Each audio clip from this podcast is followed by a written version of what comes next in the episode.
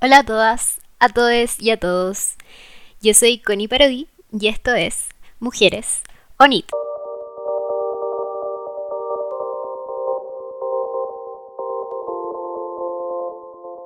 Bienvenidos. Eh, si hay personas que nos están viendo la transmisión en vivo que estamos haciendo por nuestro nuevo tweet de Mujeres ONIT. Y eh, bienvenidos, bienvenidas, bienvenides a eh, un nuevo capítulo del podcast. Estuvimos un poco desaparecidos después del último podcast que hicimos de gamificación con Giovanni. Em, y eh, esa desaparición se debe a que hubo un reestructuramiento de lo que era Codiamos y ahora nos llamamos Mujeres Sonit. Eh, si se han dado cuenta, nuestras redes sociales cambiaron, nuestro logo cambió, nuestra imagen cambió y este podcast se trata de eso, de por qué cambiamos la marca, cuál es nuestro foco ahora, de qué se trata y por eso vamos a invitar a Camila Sánchez. Ella es una joven líder que trabajó desde el 2014 en inclusión de mujeres en industrias TI a través de Rail Guilds y Hackers y ahora es vocera de nuestra iniciativa que es Mujeres Sonit y nos va a explicar un poco por qué estas iniciativas funcionan, por qué tienen que seguir creciendo y qué es Mujeres Sonit y cómo vamos a seguir avanzando. Así que la vamos a invitar a esta transmisión y al podcast. Hola, Cami. Hola, muchas gracias por la invitación. Feliz y ansiosa. Ansiosa, nerviosa, todo. Súper. Empecemos ya, no sé si te parece, la, introducción que di un poco del cambio de marca, lo que era Codiamos, eh, la decisión que tomamos de hacer esta iniciativa de mujeres. Eh, te presenté ya como una joven líder en iniciativas de mujeres del mundo TI. Y em, Cuéntanos un poco de ti. ¿Cómo empezó esto? ¿Cómo te interesaste por este tema? ¿Y cómo fueron tus primeros pasos dentro de estas iniciativas digitales? Súper. Bueno, yo partí en Desafío Latam en 2014 y ahí conocí todo este mundo de la tecnología, la programación. Debo reconocer que antes eh, estaba dentro como de los prejuicios un poco, que vamos a hablar después más adelante, donde creía que en verdad esto era solo de hombres.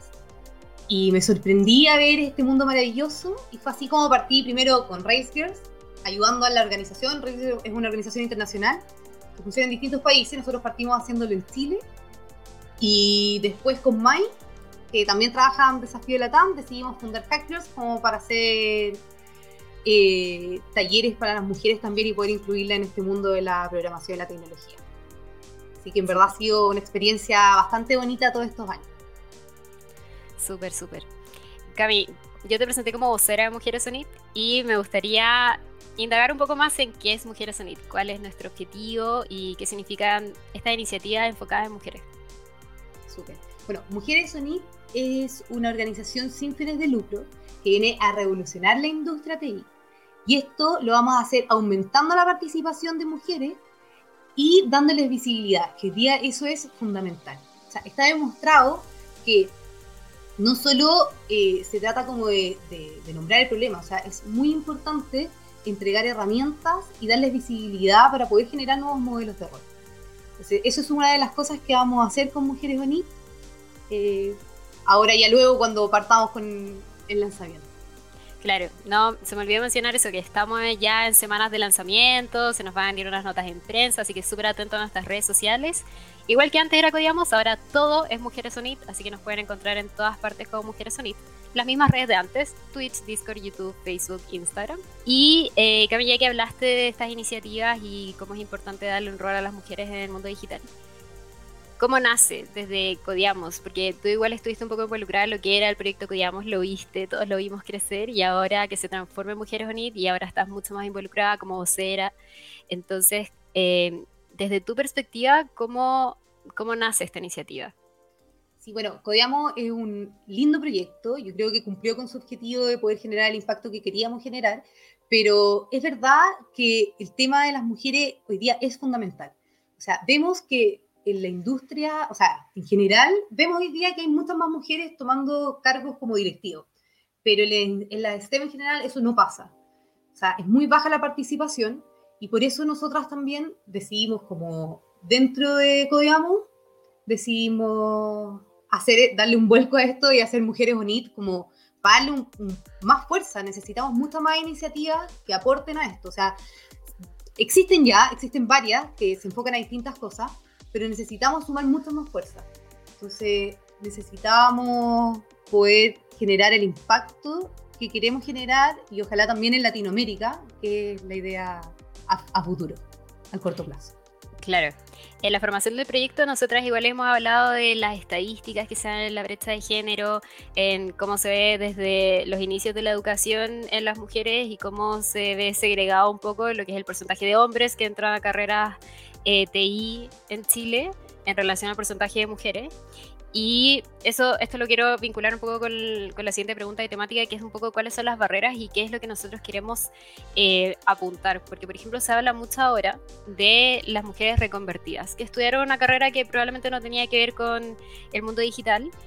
Y, se interesaron por este tema y se acercaron a iniciativas que están enfocadas en mujeres o otras iniciativas que imparten cursos, etcétera, pero sigue siendo un bajo porcentaje. Entonces, igual Mujeres Sonit llama al incentivo a disminuir estas estadísticas. Entonces, ¿qué es lo que piensas como eh, desde tu, experiencia también en estas iniciativas en las que tú participaste anteriormente? ¿Cómo se ve esto? ¿Cómo se ve el porcentaje de mujeres que entra a carreras como reconvertidas? ¿Cuál es el, porcentaje de mujeres o cómo las mujeres se acercan al mundo digital? Eh, y sobre todo ahora, en un contexto de pandemia, donde lo digital es tan importante. Sí, bueno, esto es un problema bien importante eh, y parte principalmente en el colegio. O sea, los niños como en la básica principalmente, las mujeres empiezan a hacer esta brecha y las mujeres se empiezan a alejar de, la, como de las matemáticas inicialmente y ya cuando ya salen del colegio eh, se alejan completamente de la STEM. O sea, el porcentaje de mujeres que entran, eligen y entran a estudiar carreras relacionadas con la STEM son súper bajas. Entonces, es algo que se va formando desde bien chico. El problema es que después de eso se encuentran con carreras y con, cosas en su vida que empiezan a desaparecer. O sea, hoy día la, digitalización se nos vino con todo, sobre todo con la pandemia, ha aumentado mucho más. La tecnología está aquí para quedarse, entonces es súper importante la transformación profesional y sobre todo en el área de las mujeres, que son las que más se están quedando sin trabajo. una de las barreras más complicadas de romper es el miedo y los prejuicios. Y eso pasa mucho. O sea, se cree, como dije al principio, se cree que esto es una industria como masculinizada solamente, bueno, que lo es, porque hay mucho hombre, pero se cree que es solo para hombres. Y se cree que es difícil. Que, entonces da miedo, da miedo. Y está demostrado que nosotras desde muy chicas empezamos a tener más miedo de, de, levantar la voz, de, de, decir más cosas, de dar la opinión. Entonces, con el área de las matemáticas y la ciencia, empieza a pasar mucho eso. Entonces, lo importante con esto es romper y desmitificar estas barreras del miedo que son hoy día algo grave que están impidiendo que uno entre en este mundo, que no necesariamente eh, uno tiene que elegir después estudiar esto, sirve para, para poder emprender o para poder definitivamente meterse a este mundo. O sea, las oportunidades que hay hoy en día en la industria son increíbles y está demostrado además que las empresas que tienen equidad de género son empresas mucho más rentables y son mucho más innovadoras. Entonces, estamos perdiendo una oportunidad enorme en la industria solo por miedo y por desconocimiento. Y faltan también aquí, eh, que es algo en lo que estamos trabajando, eh, modelos de rol. O sea, también está demostrado que los modelos de rol incentivan mucho para que uno se atreva a meterse en cosas, sobre todo cuando son un poco más desconocidas o cuando hay mucho mito, como en este caso. Entonces, eso es algo importante.